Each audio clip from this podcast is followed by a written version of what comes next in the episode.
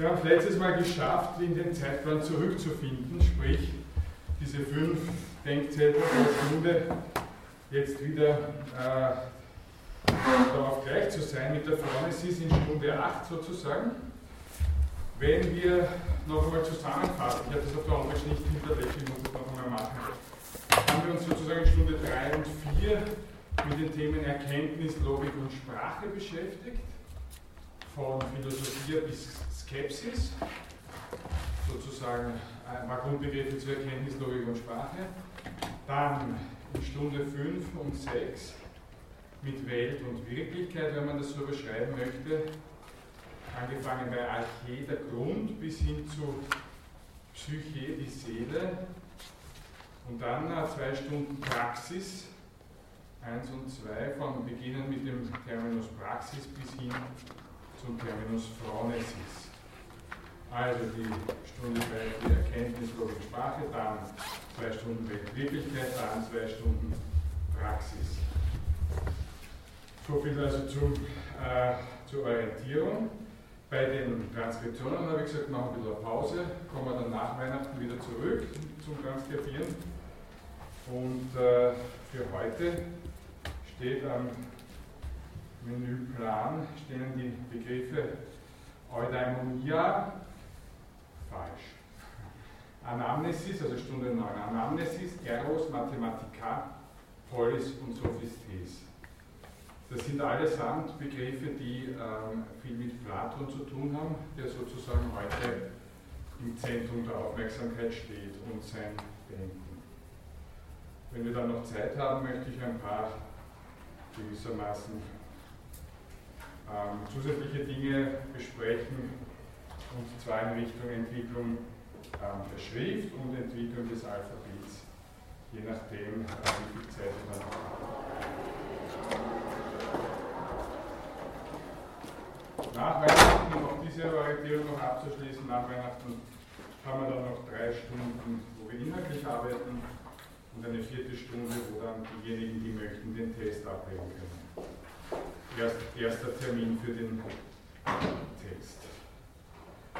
Gut, beginnen wir mit dem ersten Begriff, nämlich der Begriff Anamnesis. Ich schreibe nochmal auf Griechisch her.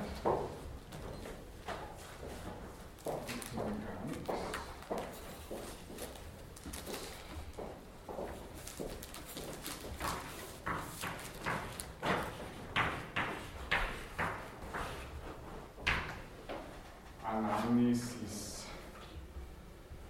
Ähm, und das heißt, ich übersetze jetzt gleich einmal die Erinnerung oder Wiedererinnerung. Ähm,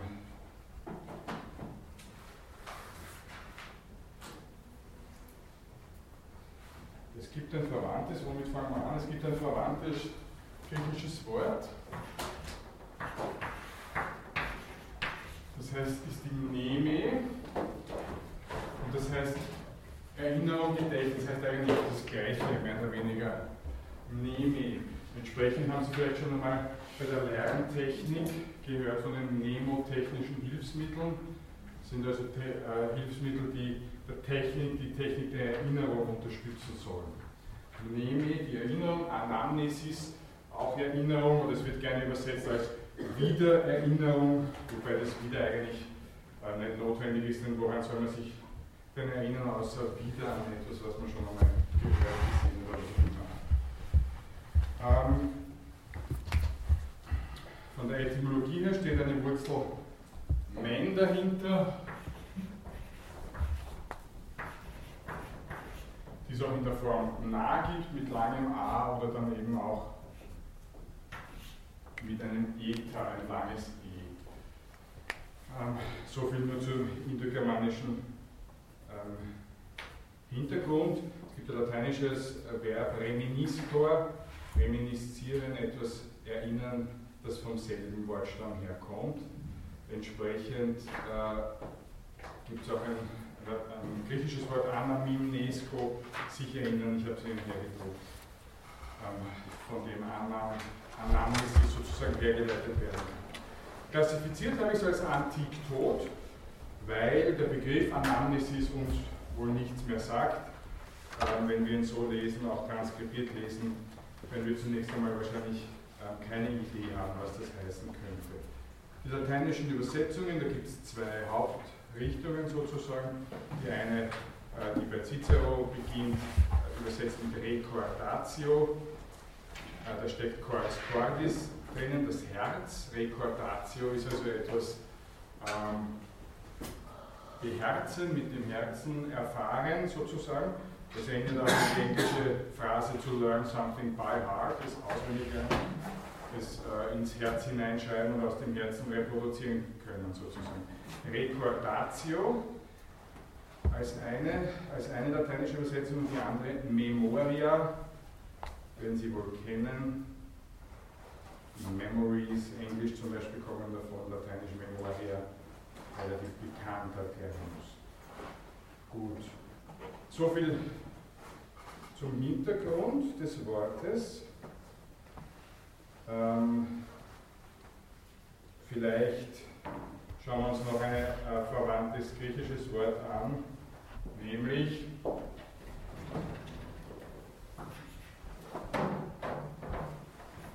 das Wort, schreibst du daneben? Nein,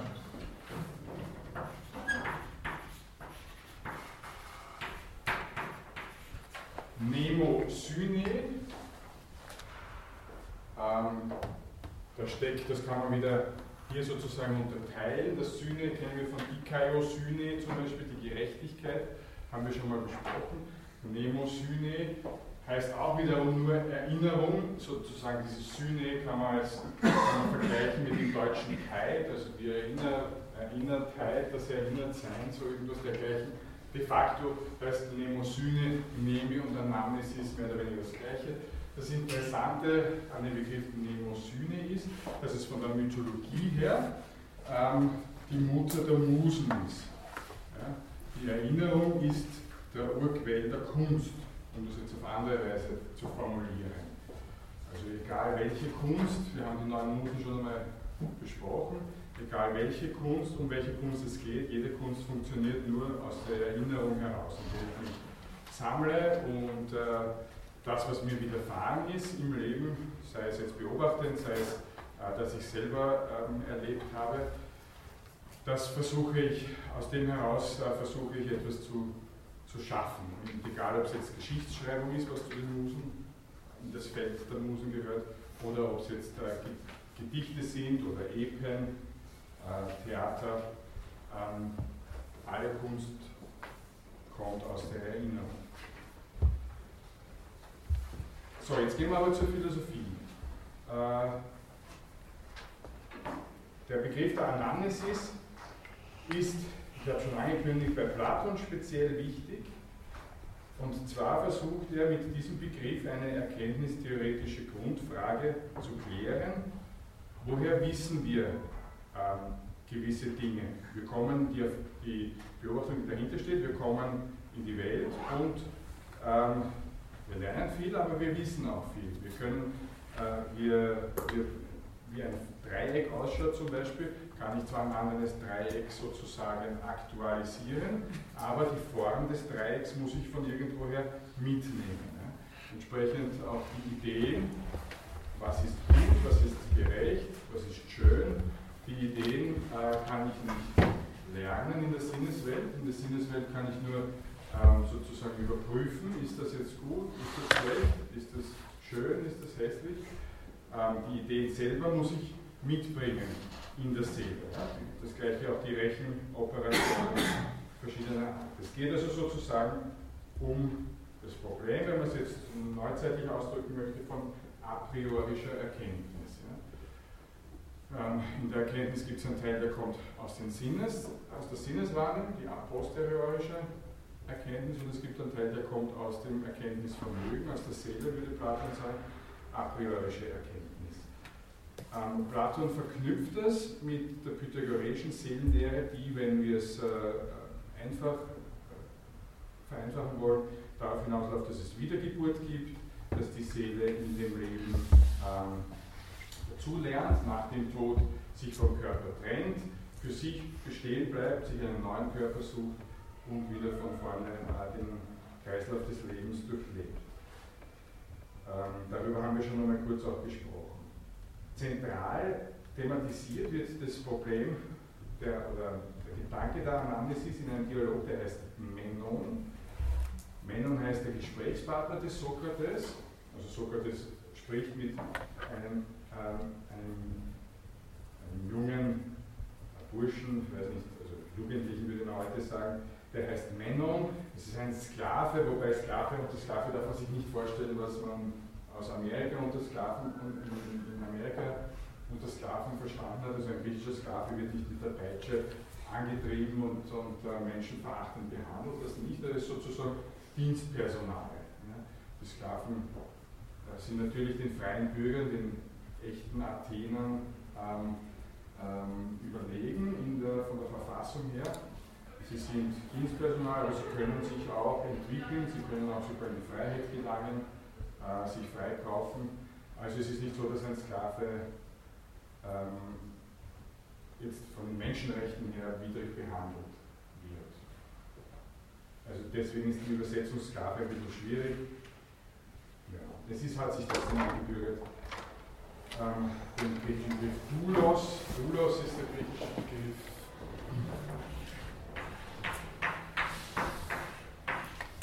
mit Sklave wiederzugeben im Deutschen. Wie gesagt, der sich dann gefesselte Menschen vollständig gequetscht werden. Okay, also Sokrates spricht mit Männern. Es geht um ein geometrisches Problem. Äh, das Problem, vielleicht kurz äh, dargestellt, schaut so aus. Ich habe hier ähm, ein Quadrat, ich mache das ein bisschen weiter herunten.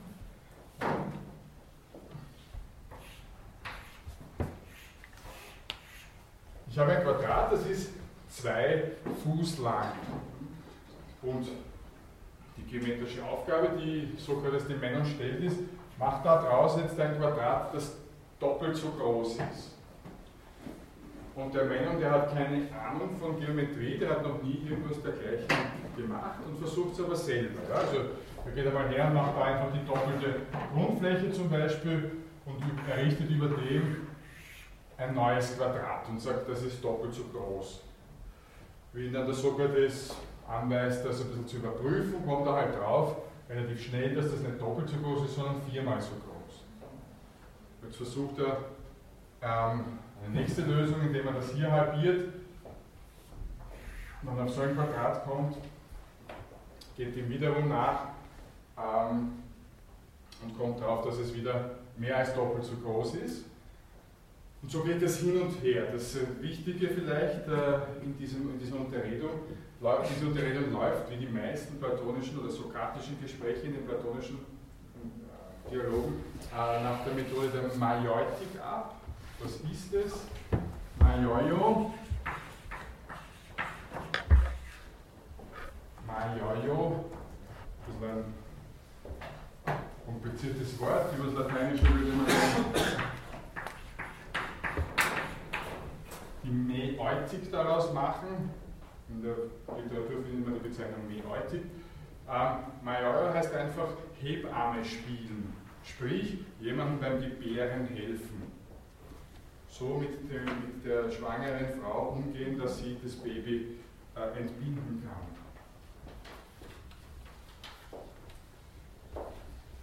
Das ist diese meieutische Methode ähm, wird dem Sokrates eben nachgesagt. Er spricht auch selber darüber in der äh, Apologie zum Beispiel, dass er versucht, aus den Menschen nicht durch Belehrung, er geht nicht her und erklärt ihnen so und so und so und jetzt wiederhole das bitte so und so und so, sondern er spricht mit ihnen, er versucht aus ihnen äh, herauszubekommen, die Wahrheit, also sie sollen das selber gebären sozusagen. Indem sie selber gebären, erkennen sie auch selber.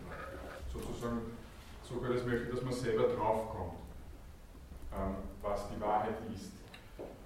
In dem Fall ist es so, äh, dass er diesen Männern durch weitere Fragen und äh, durch das weitere Gespräch darauf bringt, dass er das doppelte Quadrat nur errichten kann, indem er es auf der Diagonale äh, des Quadrats aufbaut.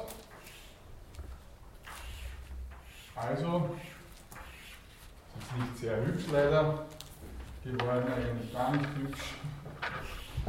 So muss man sich das vorstellen. Also, ähm, wenn man es jetzt an den Vierteln sozusagen zusammenrechnet, das hat zwei von diesen Vierteln, das hat vier von diesen Vierteln. Das ist also doppelt so groß. Also ein Quadrat von einer doppelten Grundfläche erhalte ich, indem ich es auf der Diagonale des Ausgangsquadrats errichte. Klingt natürlich jetzt hochtrabend, hochgeometrisch, ist auch nicht ganz simpel. Das Entscheidende dabei ist, dass Sokrates den Männern dorthin führt zu der Erkenntnis, nämlich so, ähm, dass der Männern auch selber weiß, das ist jetzt richtig. Das Erstaunliche sozusagen dabei ist, jemand, der bis jetzt keine Ahnung gehabt hat davon, wie das funktioniert, kommt erstens selber drauf, wie es funktioniert und kann auch selber beurteilen, dass das jetzt richtig ist. Er kann vorher beurteilen, das ist falsch, obwohl er es bis dahin nicht gewusst hat, und er kann dann beurteilen, das ist richtig. Worauf möchte ich hinaus?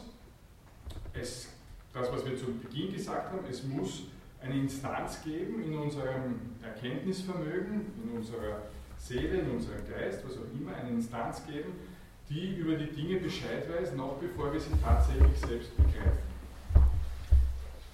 Es gibt also ein Vorauswissen, a priorische Erkenntnis, die wir mitbringen, die wir aktualisieren, die wir ein Vorauswissen, das wir wieder erinnern, sagt Platon. Ne? Diese, wir, haben, wir bringen das Vorauswissen mit, indem uns jemand darauf hinführt oder indem wir selber lernen, ähm, können wir uns erinnern an das ursprüngliche Wissen.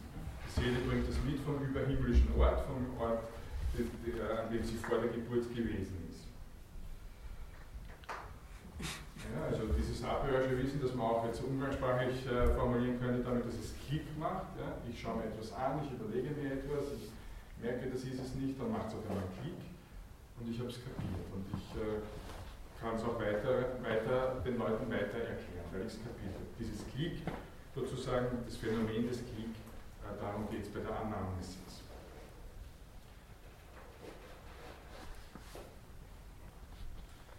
Okay, ähm, das ist natürlich auch tatsächlich ein, dieser Umstand, den der Platon beschreibt in dem Dialog Männern, ist natürlich etwas, was die gesamte Philosophie beschäftigt, bis herauf in unsere Tage. Das ist natürlich ein eines der Grundthemen von Erkenntnistheorie und damit auch von, von Philosophie. Ähm, ein zweiter Dialog, der für Platon, der bei, äh, beim Begriff Ananesis erwähnt werden soll, ist der Phaidon, ähm, wo es sehr stark geht um die Unsterblichkeit der Seele. Ich glaube, wir haben ihn schon einmal erwähnt.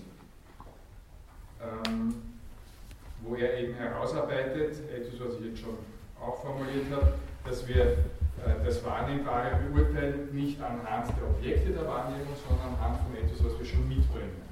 Es entzündet sich an der Wahrnehmung, ähm, aber es kann sich nicht aus der Wahrnehmung heraus ausbilden. Zum Beispiel die Idee der Gleichheit. Die Sinnesdinge, also die Dinge der, der, in der Welt sind nie vollkommen gleich, aber wir bringen diese Idee der Gleichheit mit und können beurteilen, ein Stück Kreide und ein anderes Stück Kreide, das schaut ist zwar nicht vollkommen gleich, aber es schaut ähnlich aus, weil wir diese Idee der Gleichheit und dann die Idee der Ähnlichkeit mitbringen. Das lernen wir nicht, das bringen wir mit, das aktualisieren wir an, an, den, äh, an der eigentlichen Wahrnehmung. Wir müssen also ähm, die schon vor der Geburt die Kenntnis der Idee gehabt haben. Also wie gesagt, es geht hinüber in diese ähm, auch Wiedergeburtslehre, in diese pythagoreische Weltsicht. Ähm, Im Phaedros, als weiteren Dialog, wird, ist die Rede vom Eros, der ebenfalls äh, durch Wiedererinnerung ausgelöst wird. Wir kommen dann gleich beim nächsten Begriff dann noch mehr dazu. Ähnliche Stellen finden sich bei Platon ein paar, die wichtigsten drei habe ich jetzt genannt. Ähm, Aristoteles, das nur abschließend bezieht sich auf diese Lehre, auf diese Anamnesis-Lehre in zwei Werken, die erste Analytik und die zweite Analytik. Diese Werke heißen so. Und ähm,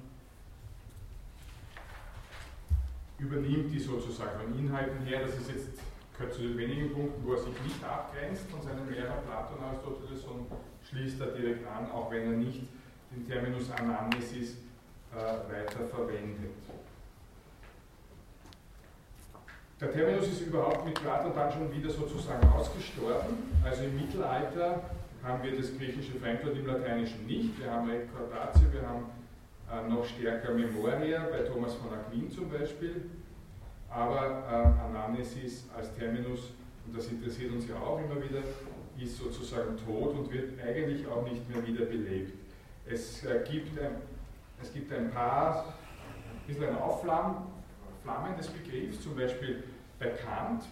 Sie haben, wenn ich von a priori, a posteriori spreche, haben Sie vielleicht schon Kant im Ohr gehabt, äh, weil natürlich er derjenige ist, der erstens diese Begriffe geprägt hat und zweitens sich mit dieser äh, Problematik sehr stark und ausführlich auseinandergesetzt hat. Ähm, Kant greift ausdrücklich auf Platon zurück und auf die Anamnesis-Lehre des Platon, aber entwickelt natürlich seine, oder nicht natürlich, aber entwickelt seine eigene Terminologie, ich habe es gesagt, a priori, a posteriori. Das ist das eine Wiederaufflackern. Das andere Wiederaufflackern in der Medizin gibt es den Begriff Anamnese. Ich weiß nicht, vielleicht haben Sie den schon einmal gehört, ab und zu. Da geht es äh, darum, dass, also, dass sich der Kranke erinnern soll an das, was er erlebt hat. Ja. Das ist etwas, was erst sich im 17. und 18. Jahrhundert entwickelt hat. Also ähm, früher ist vielleicht der Arzt einmal hergegangen und hat angefangen zu behandeln. Später ähm, ist man auf die Idee verfallen zu sagen, dass einmal der Patient erzählen soll, was ihm passiert ist, damit der Arzt sich das alles anhört in die Details und auf das dann aufbauend äh, seine eigene äh, weitere Befragung macht und seine eigene Diagnose formuliert. Gut. Ansonsten, die verwandten griechischen Wörter können Sie nachlesen. Die anderen Dinge habe ich schon gesagt. Gut. Wir zum nächsten Begriff. Der nächste Begriff ist der Begriff des Eros. Für Platon ein sehr wichtiger Begriff.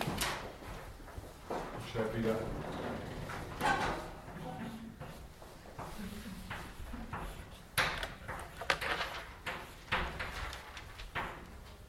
Eros und drunter noch ein anderes griechisches Wort, ähm, Erao. Erao heißt lieben.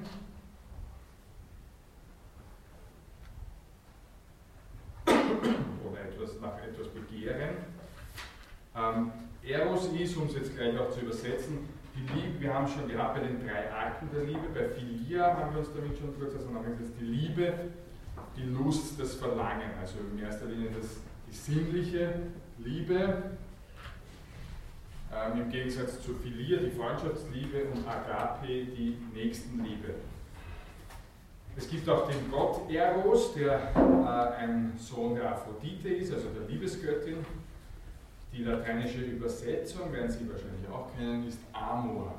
Sie kennen sicher Amor, den kleinen Knaben, ähm, der als Gott sein Unwesen treibt, der mit Pfeil und Bogen herumrennt und wen er trifft, der ist verloren. Und egal ob er ein Mensch ist oder ein Gott, es wird immer wieder äh, darauf zugenommen, dass sich weder Götter noch Menschen gegen die Pfeile des Eros wehren können. Eine andere lateinische Übersetzung wäre Cupido. Cupido. Der Begriff ist antik lebendig, also ich glaube, wir brauchen nicht darüber reden, dass äh, Wörter wie Erotik, erotisch oder erogene Zonen etc. Ähm, in, auch in unserer Sprache sehr verbreitet sind. Was ist jetzt Eros, wenn wir vom äh, Außerphilosophischen ausgehen wollen? Ist es einmal zunächst, ich habe es schon kurz gesagt, der Liebesgott des Verlangens und Begehrens wenn man es ein bisschen höher formulieren möchte, das zur Vereinigung bewegende Prinzip, also das Prinzip, das auf Vereinigung drängt. Genuss und Erfüllung bleiben Aphrodite vorbehalten, also der Mutter von Eros. Eros ist der Antrieb und das äh, Genießen ist dann Aphrodite vom mythologischen her. In, äh, in, bei Hesiod in der Theogonie, das ist ein Werk das wie der Titel schon sagt, sich mit der Entstehung der Welt, Entstehung der Götter äh, etc. beschäftigt. Theogonie, da steht also Genos drinnen, das ist die Abstammung, Theogonie, Theos, der Gott. Ähm, wird Eros als eine Urgottheit vorgestellt, der Menschen die Götter überwältigt und um Verstand trainiert. Eh Ja, schauen wir uns die philosophische Begriffsgeschichte an. Bei den Vorsokratikern möchte ich nur Parmenides erwähnen, der äh, Eros als, als einen der ersten Götter sozusagen ansetzt, der von der Urdämonen ähm, ersonnen wird. Das Prinzip, also, äh, dass sich Teile anziehen, egal von welcher Art und Weise. Dieses Prinzip wird als in der Natur innewohnend ähm, betrachtet. Also nichts, was jetzt sich nur zwischen Menschen abspielt, sondern zwischen allen möglichen Naturwesen bis hin zu äh, Pflanzen oder wahrscheinlich auch zur unbelebten Materie. Eros zieht sich als, als ein Prinzip durch, gesamte, durch die gesamte Welt. Ähnlich bei Empedokles, der allerdings den Begriff Philia verwendet. Wir haben das eh schon besprochen. Äh, das Prinzip, das zur Einheit bewegt, die Philia, die, die Gegensätze, die die verschiedenen Teile zusammenführen. So, wir kommen jetzt zu Platon, der soll im Zentrum stehen. Haben wir schon einmal kurz angesprochen, äh, dass es im Symposion um den Eros geht. Äh, Symposion ist eines der bekanntesten Werke von Platon. Letztes Mal habe ich schon gesagt, das heißt wörtlich, also Posion ist das, man sagt immer gerne Gelage, aber wörtlich kommt es von Pino, vom Trinken. Also Symposion ist der Zusammentrunk, das wenn man gemeinsam äh, sozusagen Wein schlürft, das wäre Symposion.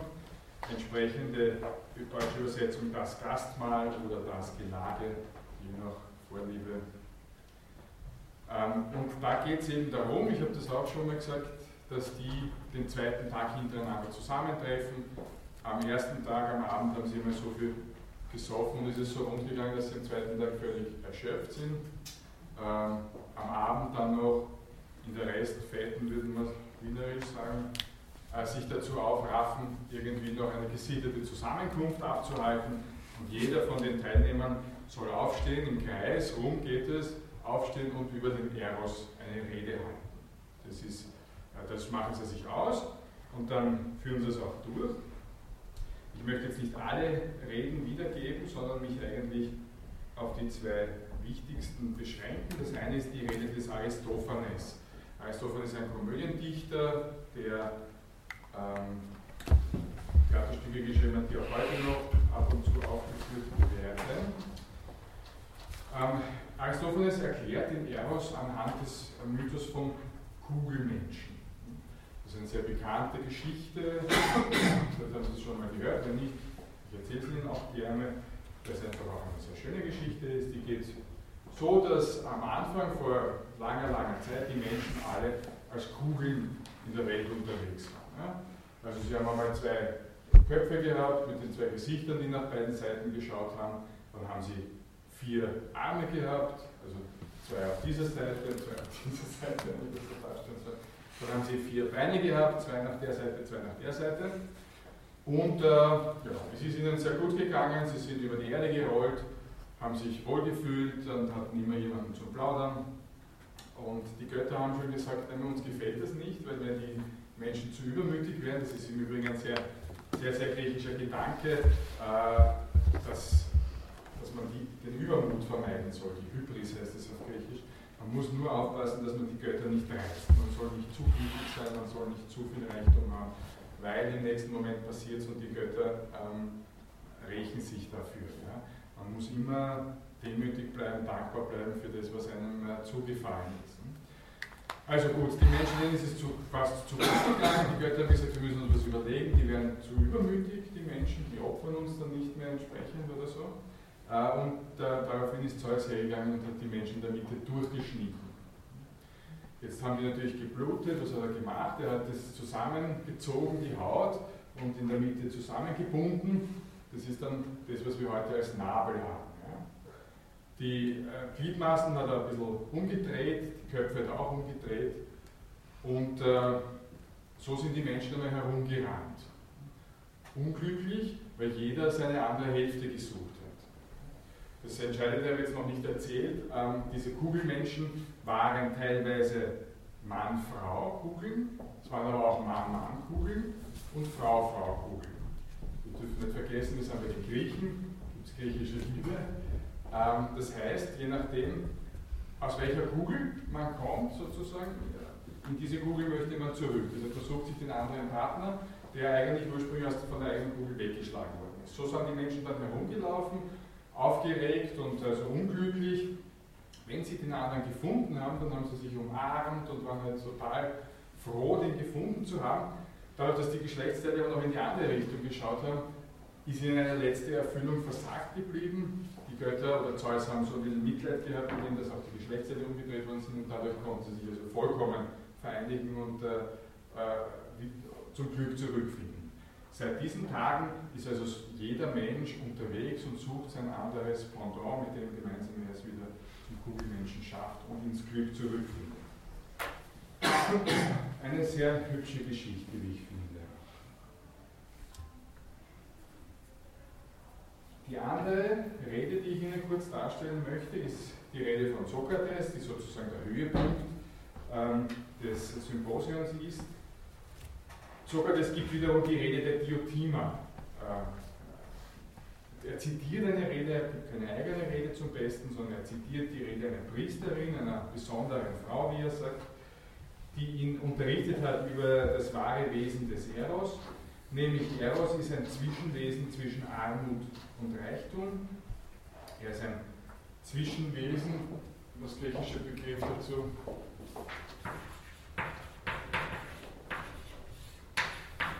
wäre Metaxy, das dazwischen, heißt das dazwischen. Er ist ein Zwischenwesen zwischen Gott und Mensch, ein Zwischenwesen zwischen Weisem und Unwissendem. Die, der, der, Philosoph wird auch an der Stelle ähm, eingeführt als jemand, der zwischen jemandem ist, der weiß und zwischen jemandem, der nicht weiß. Dieses Dazwischen ist das Wesen des Eros. Der Philosoph ist entsprechend auch vom Eros nach Wissen äh, beflügelt. Ähm, geprägt ist also der Eros von der Erfahrung, dass man schon etwas hat und dass man genießen kann, über das man sich freut und dass man aber auch noch sieht, wie viel man noch nicht hat und nach dem man Sehnsucht hat, dass man verfolgt. Ähm, dieser, diese Triebkraft geht dann, wir haben es letzte Woche beim äh, Begriff des Kalon gehabt, von den schönen Körpern zu schönen Handlungen, ähm, schönen Gesprächen. Also das Objekt des Schönen wird der Schönheit wird vom Wert her immer höher, jetzt platonisch gesehen. Also am Anfang renne ich den schönen Körper nach, dann versuche ich schöne Handlungen zu setzen, dann versuche ich schöne Gespräche zu führen, also Wissenschaft im platonischen Sinn zu treiben.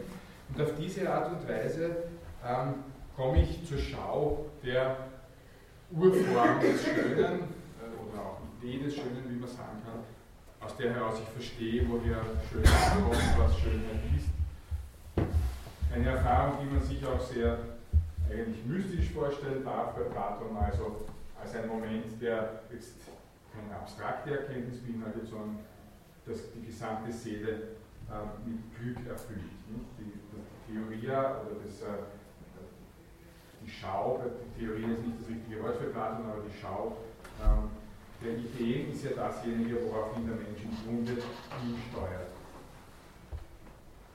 Gut. Also so erklärt die Diotima den, die Urkraft des Eros. Gehen wir zu einem anderen Werk noch von Platon, dem Phaedros. Ähm, der Phaedros ist wiederum ein, ein, ein, junger Mann sozusagen, mit dem sich Sokrates unterhält. Phaedros ist ganz begeistert von einer Rede des Lysias, das war einer der größten Redner der damaligen Zeit, wo es also gegangen ist darum, warum man sich lieber mit jemandem treffen soll, der nicht verliebt ist, als mit jemandem, der verliebt ist, weil der, der verliebt ist, das ist anstrengend, da muss er nachschauen am Handy, ob ein SMS reingekommen ist. Und äh, dauernd äh, rennt er zum Fenster und schaut irgendwas und unentwegt ist er irgendwie aufgewühlt. Und äh, da hat Lysias in einer Rede halt dargelegt, warum das nicht gut ist. Ähm, Sokrates in, in, ich will jetzt nicht die ganze, die ganze äh, Geschichte, den ganzen Phaedos wiedergeben, sondern in einer Rede des Sokrates versucht er dann äh, das zu widerlegen und eben äh, die Liebe, den Eros, als einen heilsamen göttlichen Wahnsinn vorzustellen. Er spricht von verschiedenen Arten von Wahnsinn, also die Seher, dass, dass man äh, Dinge, die in der Zukunft liegen, voraussehen kann, zum Beispiel, ist ein Wahnsinn oder ein anderer Wahnsinn wäre ähm, die Kunst, also die Beschäftigung mit den Musen, Hingabe an die Musen ist ein anderer Wahnsinn, aber der Wahnsinn, um den es hier geht, ist eben ähm, der Eros, die Liebe. Wahnsinn, wenn man es jetzt positiv äh, formulieren möchte, kann man auch sagen, die Verzückung. Und ähm, Sokrates sagt eben, dass wir in der Liebe, in dem Moment des Verliebtseins, aber auch in dem Moment, wo wir mit dem, mit dem Objekt unserer Liebe zusammen sind, erinnert werden an die Schönheit, die wir schon vor der Geburt gesehen haben, die wir am überhimmlischen Ort, ist auch so ein, äh, ein Ausdruck von Platon, der Hyperorganios Topos, der überhimmlische Ort, wo die Seele sozusagen zwischen den Leben äh, sein kann. Ähm, an das werden wir wieder erinnert und äh, das entfesselt eben eine unglaublich große Sehnsucht in uns. An der Stelle ist auch die Rede von den äh, beiden Seelen, von den Pferden, die, die die Seele anziehen. Ich habe Ihnen dieses Bild schon mal ausgeführt, dass sozusagen der Geist ein diese drei Seelenteile, wenn Sie sich erinnern bei Platon, der Geist ist der Wagenlenker, der steht auf dem Wagen drauf und dann rennen zwei Pferde hin und das eine Pferd ist der Mut, die Angreia griechisch, die zieht zum Himmel hinauf und das andere ist die Begierde, die zieht zur Erde hinauf und zerreißt halt irgendwie die beiden Rösser, außer der, der Geist ist so klug und kann die beiden in einen Einklang bringen, sodass also ähm, der Wagen langsam gegen den Himmel aufsteigen kann. Das Ganze, der Wagenlenker hat auch einen, einen Flügel, und diese, dieses Gefieder der, der Flügel wächst auch ähm, mit dem Maß an, an Eros, der uns widerfährt. Also das Geflügel wird stärker, das ist Seel, diese, diese, das Göttliche ist, äh, das Göttliche lässt das Gefieder wachsen und solche Ausdrücke, solche Bilder verwendet Platon. Die Flügel werden stärker und der Wagen kann sich also immer mehr in den Himmel erheben. Also ja, sehr, sehr schöne Bilder und schöne äh, Themen, die im Eros und in, in, der Theorie des Eros, wenn man so möchte, bei Platon zusammengefasst sind. Kurz noch zu anderen Philosophen. Ähm, Aristoteles verwendet Eros nicht eigentlich sehr ähnlich wie die Philia, die Freundschaft, also nicht in dieser Art und Weise, wie wir es jetzt bei Platon gehört haben. Epikur sagt, Eros ist ein, ein, ein Feind der Seelenruhe, wer zu, zu viel Eros erfährt, der kann eben nicht ruhig schlafen. Und ja, damit lassen wir es einmal genug sein. Was jetzt die Terminologie betrifft, ist es wichtig zu sehen, dass das lateinische Amor oder Cupido dann voll inhaltlich übernimmt von der Terminologie. Dass der griechische Begriff zurück ins Deutsche kommt, passiert eigentlich über das Französische, den Begriff Erotik der im 18. Jahrhundert, äh, wo das französische Mode war, ähm, ins Deutsche hinübergerutscht ist und von da weg immer wieder auftaucht, zum Beispiel bei Sigmund Freud natürlich sehr stark und dann eigentlich ein allgemeingültiges Wort wird im Deutschen. Die vielen verschiedenen äh, verwandten deutschen Wörter habe ich Ihnen vorgelesen. Gut, damit lassen wir es auch wieder genug sein dazu. Gehen wir zum nächsten Begriff. Mathematika ist der nächste Begriff. Ein bisschen ein schwieriger Begriff vielleicht, aber natürlich sehr wichtig.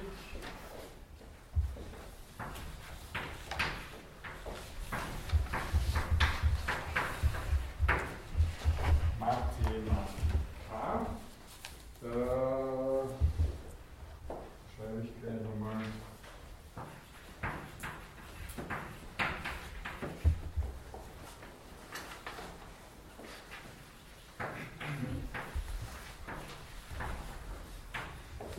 dass wir die ganze Wortfamilie haben. Mantano ist das Ausgangswort, das Verb, das heißt lernen, ich lerne, Mantano. Mathema ist der Gegenstand des Lernens. Ähm, und Mathematika, das kommt von Mathematikos, das heißt zum Lernen gehörig. Das ist Neoton Plural, also passt zum Lernen gehörige wörtlich. Ta Mathematika, wenn man es ganz nehmen möchte, Ta Mathematika, das zum Lernen gehörige. Ta ist ein Artikel, Neoton Plural. Okay, ähm, da steckt im Übrigen auch die Wurzel men drinnen. Wir hatten die Wurzel men schon hier bei der Familie Meme etc. etwas lernen, etwas erinnern, ähm, kommt von derselben indogermanischen griechischen Wurzel dann auch her. Ja, ähm, natürlich kommt von daher auch das deutsche Wort Mathematik, das ist nicht schwer zu erraten. Wieder über das Lateinische, es gibt im Lateinischen das Fremdwort, das griechische Fremdwort Mathematika, schreibt sich also genau transkribiert wie das griechische, Ausnahme, dass ein C dahinter steht, als vorletzter Buchstabe, Mathematika. Also über das Lateinische kommt es dann auch direkt in die deutsche Sprache hinein. Ist deswegen als antik lebendig klassifiziert, also ein Wort, das auch zu jeder Zeit, auch im Mittelalter und danach ähm, im, um, in, im Umlauf war. Äh, und aber auch von Anfang an, oder nicht ganz von Anfang an, aber schon sehr bald mit den Zahlen in Verbindung gebracht wird. Wie schaut da ein bisschen aus die Geschichte sozusagen, die, die terminologische Geschichte? Das ist ein Begriff, der recht stark aus der Philosophie herauskommt, also weniger im Alltagsgriechischen verhaftet ist, sondern mit der philosophischen Theorie auch wächst. Also ähm, das Mathema sind bei Platon zum Beispiel die in der Seele anwesenden Kenntnisse. Ich weiß also etwas, kann es abrufen, das ist ein Mathema. Ähm, es wird auch in, im Staat, in dem Werk Der Staat von Platon zum Beispiel die Idee des Guten als Megiston Mathema, das ist übersetzt äh, das größte, die größte Kenntnis, die größte Erkenntnis. Megiston kommt von Mega, der Megamarkt und so weiter, haben wir schon mal kurz gehabt. Ja, also grundsätzlich kann es eigentlich jede Kenntnis bedeuten, Mathema. Äh, wie gesagt, geht es aber relativ bald dann im engeren Sinn auf die heutige Mathematik und die Teilgebiete, die äh, jetzt schon nach antiker Auffassung Arithmetik umfassen, also die Lehre von den Zahlen. Arithmos ist die Zahl, Arithmetik, die Lehre von den Zahlen. Geometrie, das hatten wir am Anfang der ersten Stunde, das ist heißt die Landvermessung, Geometrie. Die Astronom Astronomie, ähm, der Astron ist der Stern, die Astronomie ist die Lehre von den Gesetzen der Sterne. Nomos hatten wir schon immer wieder auch, haben wir wieder schon gesprochen. Und als viertes die Harmonik, also die Lehre von, von, von den Verhältnissen, von mathematischen Verhältnissen genau genommen, weil man natürlich auch zum Beispiel die musikalische Harmonik auf mathematische Verhältnisse umsetzen kann, indem ich zum Beispiel mir ausrechne, in welchem Verhältnis müssen Seiten gespannt sein, wie lang müssen die sein, damit die Töne harmonisch klingen, also gut zusammenpassen. Ähm, diese, äh, diese Vierteilung der Mathematik hat man dann mit dem lateinischen Wort auch als Quadrivium bezeichnet. Ähm, da steckt lateinisch vier drinnen, die vier Zahlen der Mathematik, die sich ähm, also sehr früh schon zum Beispiel bei Platon auch in dieser Form nachweisen lässt. Bei Aristoteles äh, geht es dann noch weiter eben in Richtung äh, Mathema ist nur mathematische, sind nur mathematische Kenntnisse, also das, was wir als mathematische Kenntnis bezeichnen und nicht mehr eine größere, allgemeinere Form von Kenntnis. Wenn wir uns jetzt den Terminus Mathematica noch genauer anschauen, also Mathema haben wir jetzt gehabt, jetzt Mathematica, ähm, dann ist wichtig zu erwähnen, dass die Pythagoreer, das hatten wir schon manchmal, äh, gemeint haben, dass eben die Zahl äh, der, der, das ist ein männliches Wort im Griechischen, der Arithmos, äh, das Prinzip der Welt ist, Arche als griechisches Wort für Prinzip, das lateinische Principium, also ähm, Zahlen und Zahlenverhältnisse beherrschen unsere Welt. Und äh, Platon, der wie in vielen Dingen, wir haben es schon vorher gesagt, äh, an die Pythagoreer da und dort äh, gerne anknüpft und viel Sympathie für diese Schule der Pythagoreer ähm, schließt dort eigentlich ein bisschen noch an. Ähm, versucht zu erklären, dass äh, die Mathematika ähm, eine Zwischenstellung zwischen den Ideen und den Sinnesdingen, Sinnesdingen einnehmen. Sie sind einerseits unbeweglich und ewig, aber andererseits ähm, können sie vervielfältigt werden sozusagen. Gut, damit wollen wir es genug äh, sein lassen. Vielleicht wichtig jetzt ein bisschen die Gegenposition von Aristoteles zu skizzieren. Äh, Aristoteles erfindet den Begriff Aphairesis, was ein sehr wichtiger Begriff ist. Aphairesis.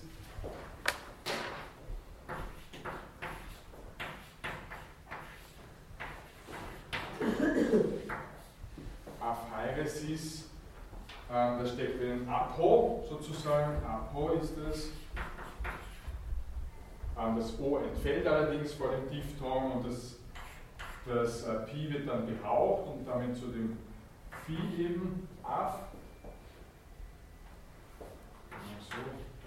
Und Haireo heißt nehmen. Äh, ist die Abnahme sozusagen. Das wird lateinisch dann in den lateinischen Texten. Sie wissen vielleicht, äh, die lateinische mittelalterliche Philosophie knüpft sehr, sehr stark an Aristoteles an. In lateinischen Texten wird es mit dem Terminus Abstraktio übersetzt. Aphaeresis ist Abstraktio und das Abstraktion oder abstrakt für uns in unserem Denken äh, in unserer Sprache wichtige Begriffe sind, brauche ich Ihnen nicht extra ähm, zu erwähnen. Also, ähm, und wichtig bei Aristoteles, er versucht mit diesem Terminus der Aphaeresis zu erklären, dass Zahlen eben nicht getrennt existieren, wie das Platon vielleicht annimmt, wie es auch von den Ideen annimmt. Die Ideen existieren getrennt, alles was ewig unveränderlich ist, existiert. Also das versucht es immer zu ähm, vereinigen, die Welt der Ideen und die Welt der, oder die Welt auch der Zahlen in dem Fall und die Welt der Sinnesdinge. Gut. Ähm, Im Mittelalter vielleicht nur zu erwähnen, dass an, an der Pariser Universität im, um 1200 herum Mathematik ein eigenes Fach ist, eben mit denselben Disziplinen des Quadriviums, die ich schon vorher erwähnt habe.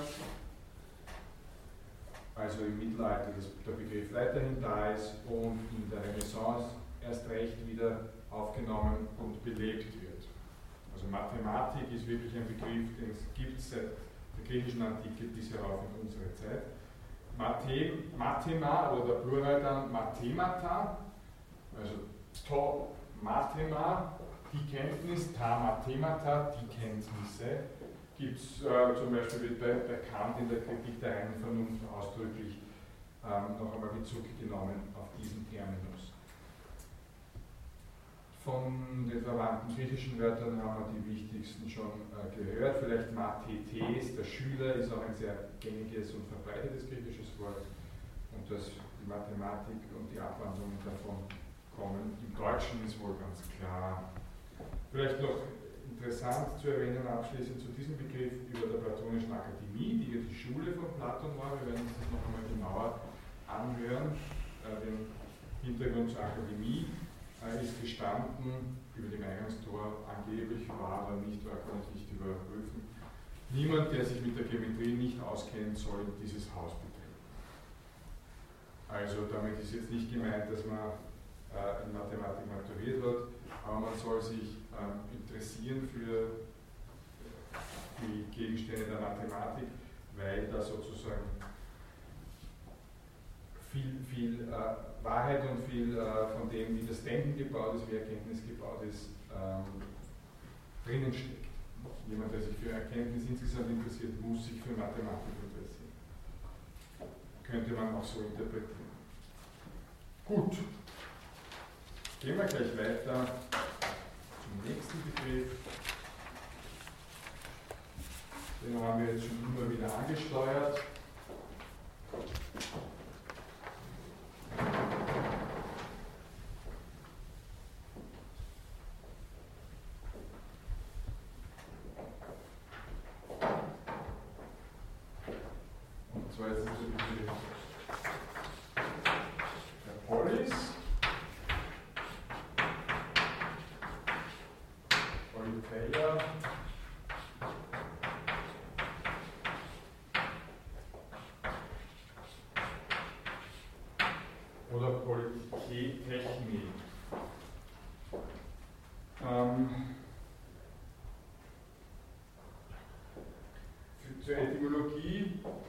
Ist vielleicht wichtig zu sagen, dass diese drei Wörter, was heißt das? Das ist die Stadt, wenn ich jetzt einmal ganz simpel übersetze, die Stadt, die Stadtverfassung und das ist die politische Kunst. Ähm,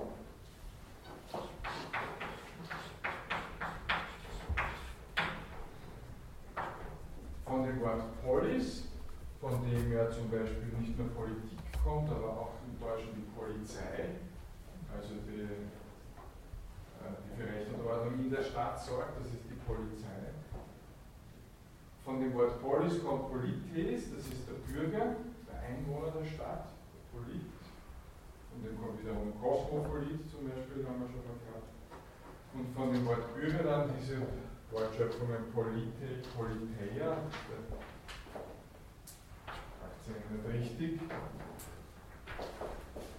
Und äh, Politik, also vom Wort Politikos zu, zur Stadt gehörig sozusagen, Politikos, ist ein Adjektiv zur Stadt gehörig und äh, Politik ist dann die zur Stadt gehörige Kunst, die politische Kunst.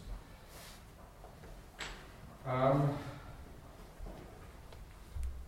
ja, das Ganze habe ich als antik lebendig klassifiziert, keine Frage. Es gibt ähm, bis heute, wie gesagt, Politik oder äh, Polizei, andere, die Politologie ist ganz klar, oder ähm, politisch, innenpolitisch, außenpolitisch, die Sozialpolitik etc. Also ein Wort, das allgegenwärtig ist. Der Politologe erklärt uns jetzt wieder die Lage der Nation. Aber auch zum Beispiel die Poliklinik, dass das einmal gehört haben, das Wort ist jetzt nicht mehr ganz so modern, aber ist nicht die Stadt, die, das Krankenhaus der Stadt, die Poliklinik. Ähm, ja, die lateinischen Übersetzungen wären Urbs oder Res Publica, von dem dann die Republik abstammt, für die Stadt. Res Publica kann auch für die äh, Verfassung stehen oder Stadtverwaltung, also den zweiten Begriff, Politeia, kann aber auch Constitutio Populi, die Konstitution, kennen Sie sicher als Begriff für die Verfassung eines Staates, aber auch Civitas, da steckt dann äh, der lateinische Begriff Civis, der Bürger drinnen, die Zivilrecht, das Zivilrecht oder die zivile Zivilcourage etc. kennen wir als Fremdwörter. Und äh, den, das dritte, Politike Technik, gibt es im Lateinischen auch als Fremdwort Politica mit C und also C und A statt E, Politica. Ähm, dadurch, dass es eben auch im Lateinischen die Form gibt, Politica, ist ein bisschen, wenn wir jetzt schon vorausschauen wollen, gewährleistet, dass das Wort bestehen bleiben kann, terminologisch und äh, in, in seiner Geschichte gesehen. So, was heißt jetzt, also Polis ist natürlich ein altes Wort.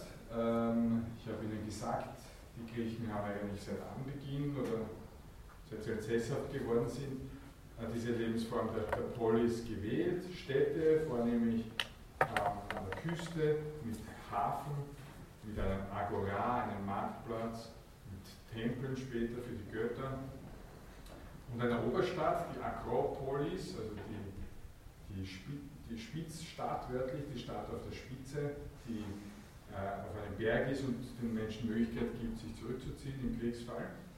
Und Krieg war ja da, damals ständig, also entweder haben die Griechen die Griechen überfallen oder es sind andere Völker eingefallen, also sehr unruhige Zeiten. Also deswegen zu dem Zweck baut man auch Mauern um die Stadt herum.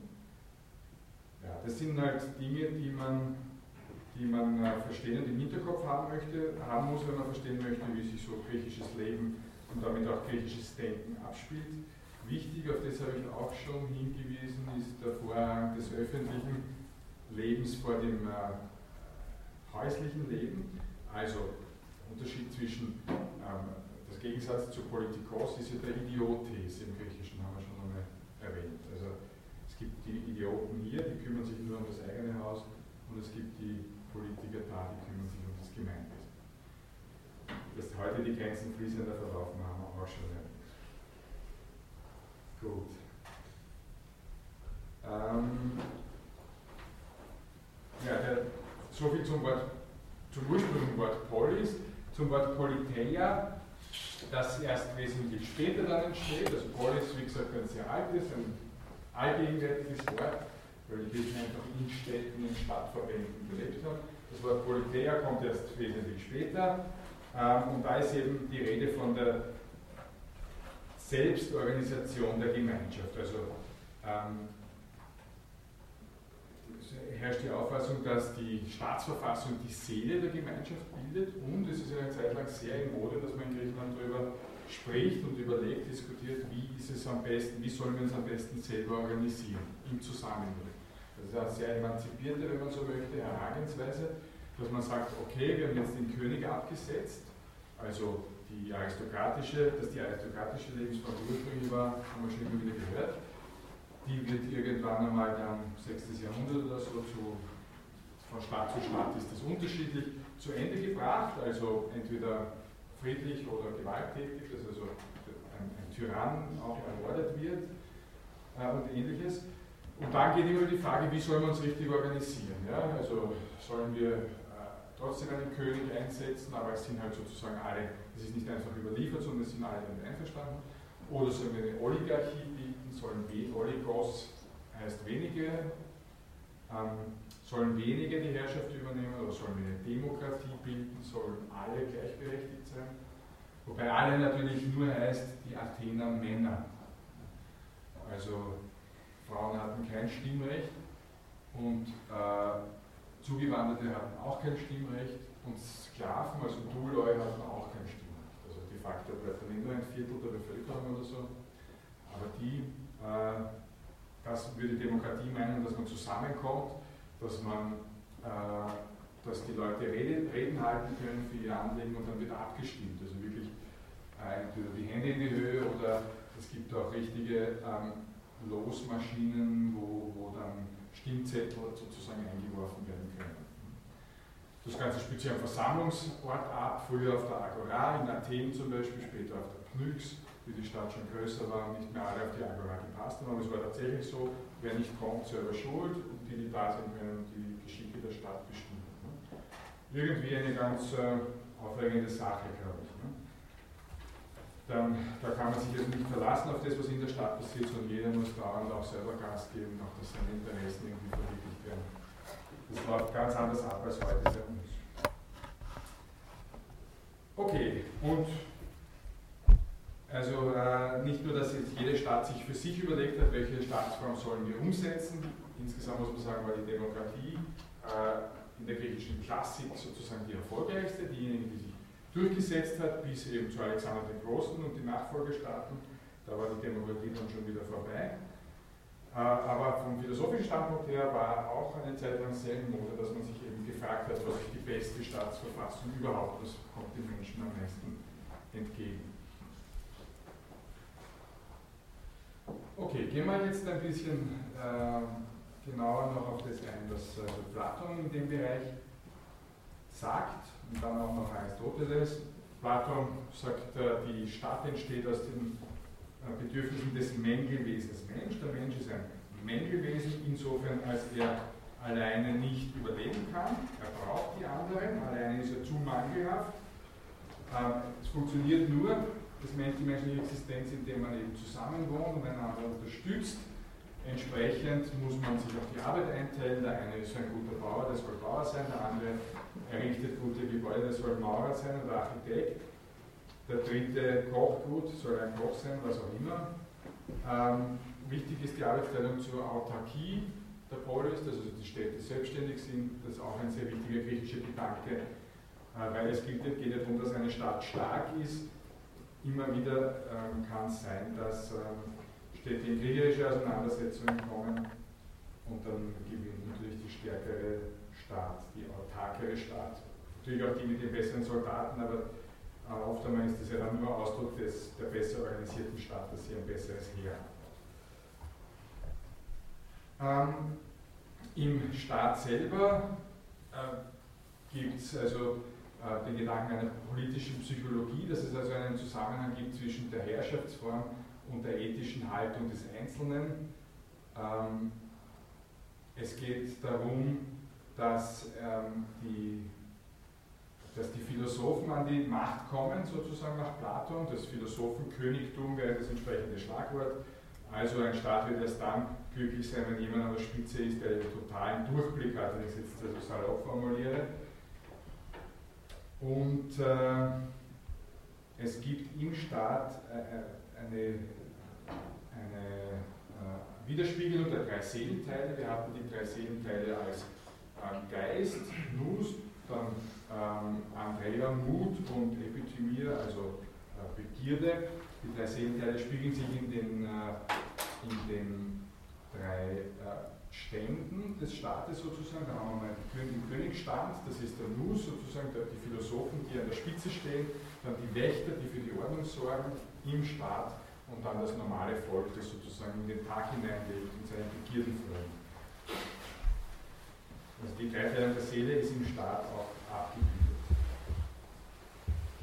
Ansonsten gibt es viele äh, auch interessante Ansätze in dem platonischen Staat.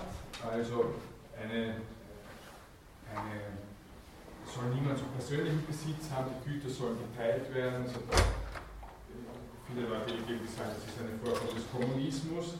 Ähm, in, der bei Platon. Es gibt eine Gleichberechtigung der Geschlechter, auch das ist etwas sehr Unantikes, sehr Modernes, äh, das wir bei Platon finden.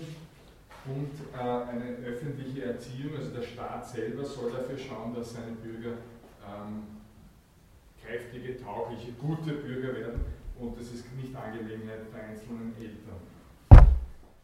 Ähm, Aristoteles ist da in vielen Dingen ähnlich, nicht jetzt in, den, in, der, in der gesamten Theorie, aber sagen wir mal im Ansatz, dass also die Polis notwendig ist, damit, ähm, damit ein einzelner Mensch zu seiner ethischen Vollkommenheit finden kann. Also es, Menschen müssen zusammenleben.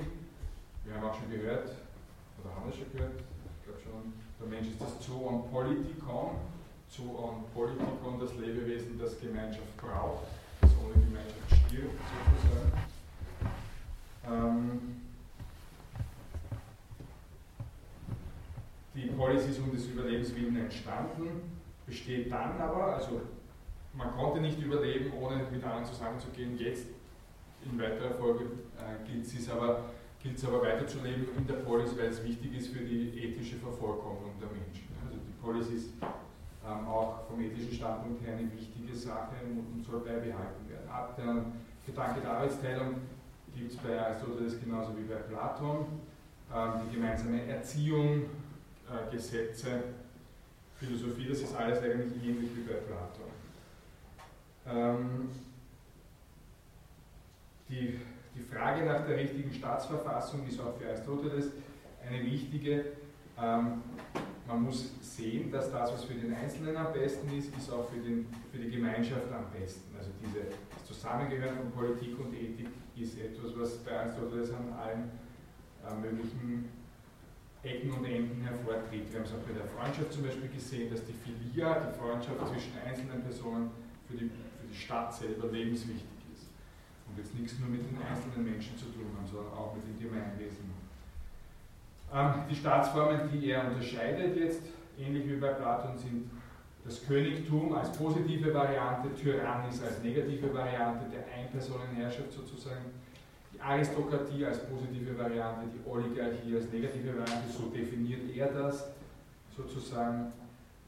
Ähm, die Politie als positive Variante, dieser Begriff hat sich nicht erhalten oder durchgesetzt, die Demokratie als negative Variante. Auch da ist die Konnotation heute eine ganz andere, als sie von Aristoteles äh, vorgesehen gewesen wäre, wie Aristoteles das definiert hat. Gut. Ähm, gehen wir ins Mittelalter. Die Scholastik ist im Hochmittelalter die prägende Denk- und äh, Publikationsschule. Äh, also warum Publikationsschule? Wir haben gehört, diese Questiones, ähm, äh, die Problemata, dass man eine Streitfrage aufwirft und sich dann, die dann durchdiskutiert, das hatten wir bei der äh, Dialektik, schon, haben wir schon einmal kurz behandelt.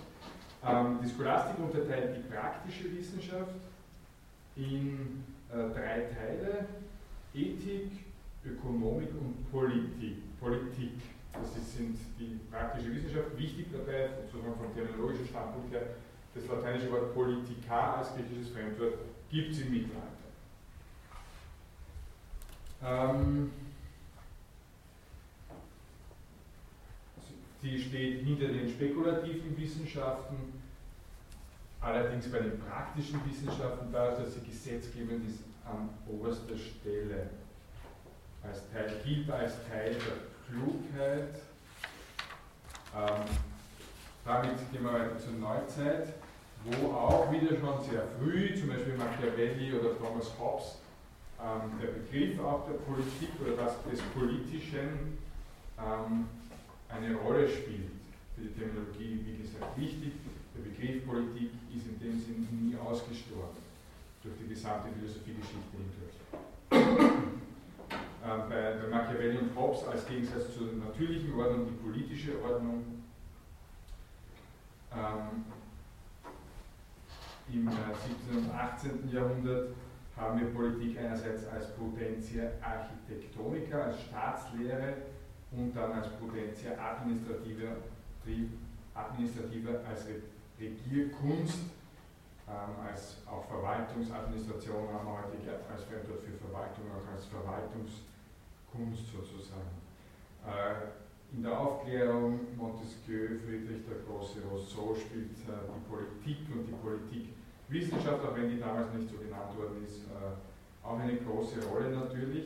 Im Deutschland, zum Beispiel im deutschen Idealismus, aber auch im Anschluss daran äh, bei Marx, wird der Begriff Staatsrecht eigentlich äh, vorgezogen, also da ist von der Terminologie her ähm, Politik nicht ganz so stark. Im 20. Jahrhundert ändert sich das aber. Wir haben den Terminus Politikwissenschaft, das kann man auch noch nicht so lange an der Universität studieren eigentlich, als eigenes Fach. Ähm, und also sowohl auf der theoretischen Ebene ähm, haben wir Politik als Politikwissenschaft und in der praktischen Ebene die Politiker etc. Ähm, sind sowieso etwas, was es auch im Deutschen schon äh, sehr lange als Begriff gibt.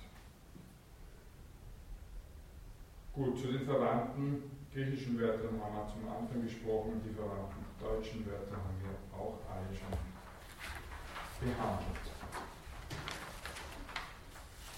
Damit kommen wir zum letzten Begriff für heute.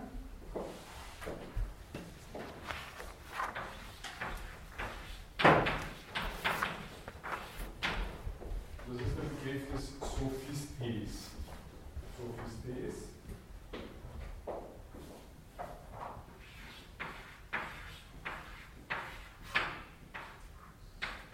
Wir haben ähm, beim Begriff der Philosophia schon sowohl Sophos als auch Sophia kennengelernt. Sophos ist der Weise, Sophia die Weisheit. Und Sophistes ist direkt abgeleitet davon und kann vielleicht übersetzt werden als der, man tut sich da schwer, man könnte sagen, der Weißlehrer, der herumweißelt oder der, äh,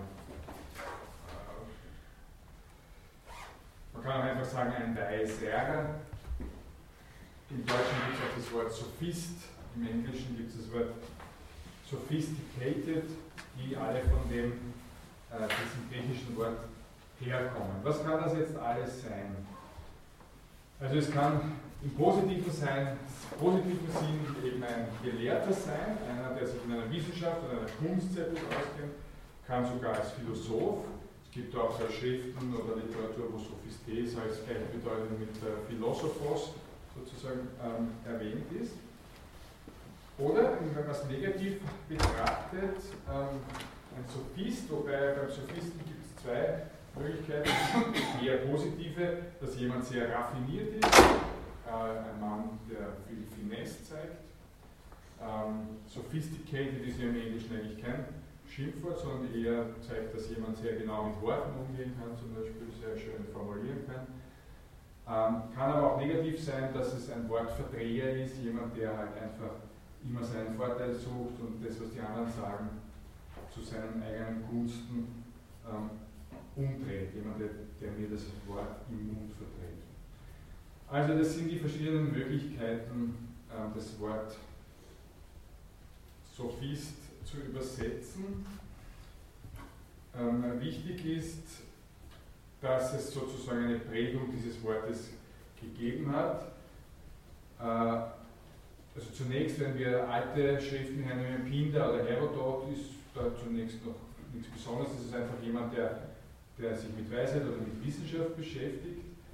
Im 5. Jahrhundert kommt dann eben so eine Gruppe auf, die sich selber als Sophisten bezeichnet. Das sind äh, Lehrer, die herumwandern, entweder also von Stadt zu Stadt wandern auch und gegen Geld halt ihre Kenntnisse vermitteln, also äh, Unterricht geben dahin, wie man richtig spricht, von einer Menge spricht, wie man äh, äh, richtig, äh, also zum einen eine, Menge zu, zu gewinnen lernt und eine Rede richtig aufbaut, aber auch grammatikalische Kenntnisse, also wie man Sätze richtig baut, wie man mit der Sprache richtig umgeht. Und dann auch ein bisschen Philosophie, dass man also so ein paar logische Grundsätze oder so mitbekommt, damit man die gut einsetzen kann.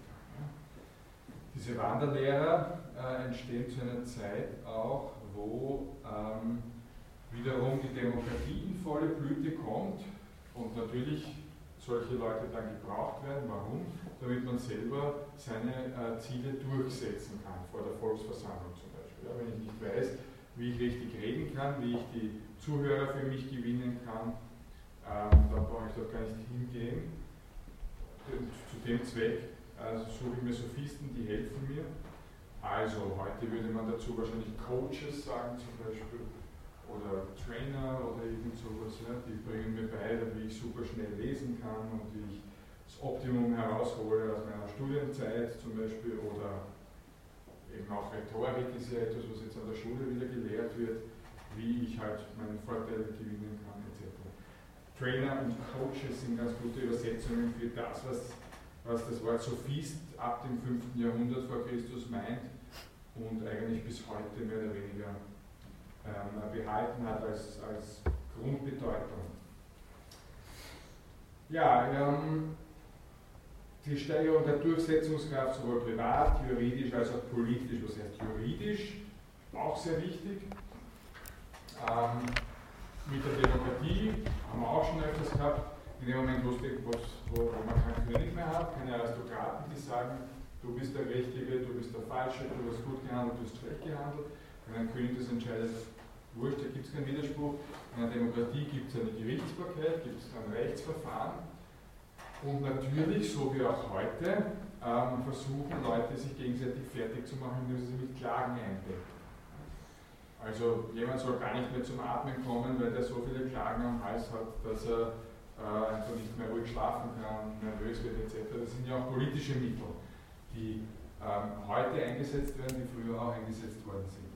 Und damit man sich den, die Möglichkeit, einen Verteidiger zu engagieren, gab es natürlich nicht natürlich, aber es in Griechenland auch gegeben.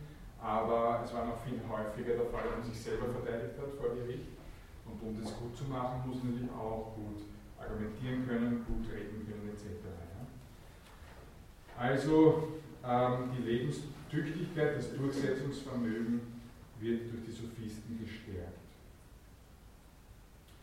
Wenn wir uns jetzt ein paar ähm, Sophisten oder die zwei vielleicht bedeutendsten Sophisten beim Namen noch nennen, dann ist das zum einen Protagoras, von dem der Satz stammt, dass der Mensch ist das Maß aller Dinge, das Seienden, dass sie sind, der Nichtseienden, dass sie nicht sind. Das heißt, wenn ich es jetzt frei übersetzen möchte, ähm, es ist alles auf mich, auf mich hineingerichtet. Ich äh, nehme mir das, was ich brauche, eben damit ich äh, äh, zu dem Wissen gelange und auch zu der Durchsetzungskraft gelange, die mir im alltäglichen Leben abverlangt wird. Könnte man so ähm, äh, interpretieren. Also Protagoras, der eine Vertreter, Lebensdaten 94 bis 420 ungefähr, andere Hauptvertreter der Sophistik Gorgias, 484 bis 385, ist also sehr alt geworden, lebt mehr oder weniger das gesamte 5. Jahrhundert vor Christus, ähm, der einen sehr bekannten Satz geprägt hat, der, es geht in der Sophistik darum, das schwächere Wort zum stärkeren machen. Also wurscht, äh, wie jetzt die Wahrheit ausschaut, auch wenn ich benachteiligt bin, weil ich eigentlich im Unrecht bin, ich muss so auftreten, dass ich meinen, meine Unwahrheit oder meinen machte, durchsetzen kann trotzdem. Das Schwächere war zum Stärkeren machen, einfach durch Selbstbewusstsein, durch Reden, durch ähm, wienerisch würde sagen, goschert sein, äh, sich aufpudeln, äh, einfach seine Sache durchbringen. Das ist ja etwas, was auch noch heute immer wieder gut gelingt, die Sophistikerin dabei helfen. Ähm, ja, der Weg dazu führt über die Rhetorik ganz klar, was wird dort unterrichtet.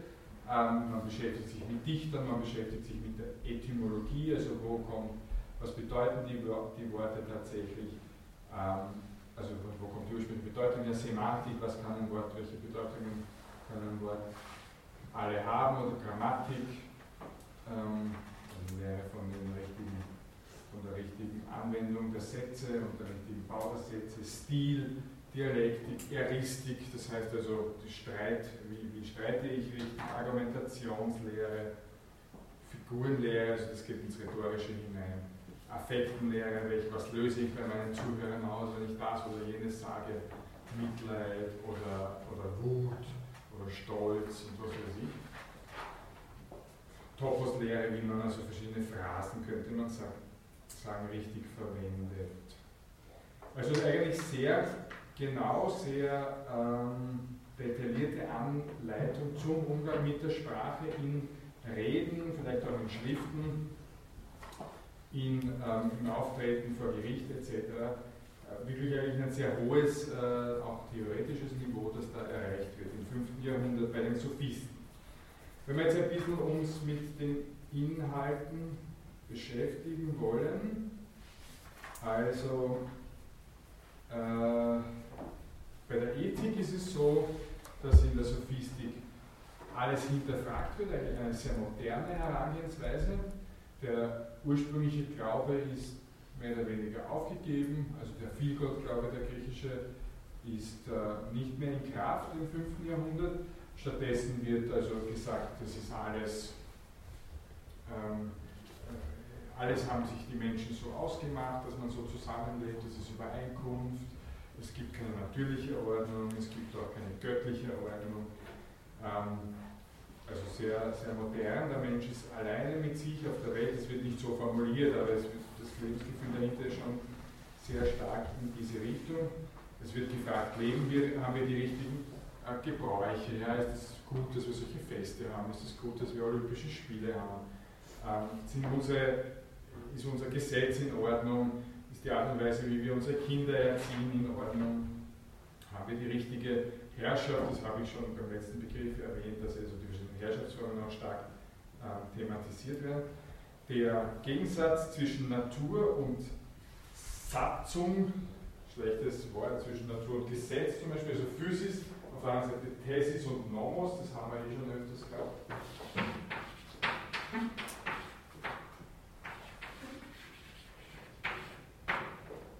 Thesis oder Nomos. Thesis ist natürlich auch das gleiche Wort wie These zum Beispiel oder Englisch äh, Thesis, Doktorarbeit.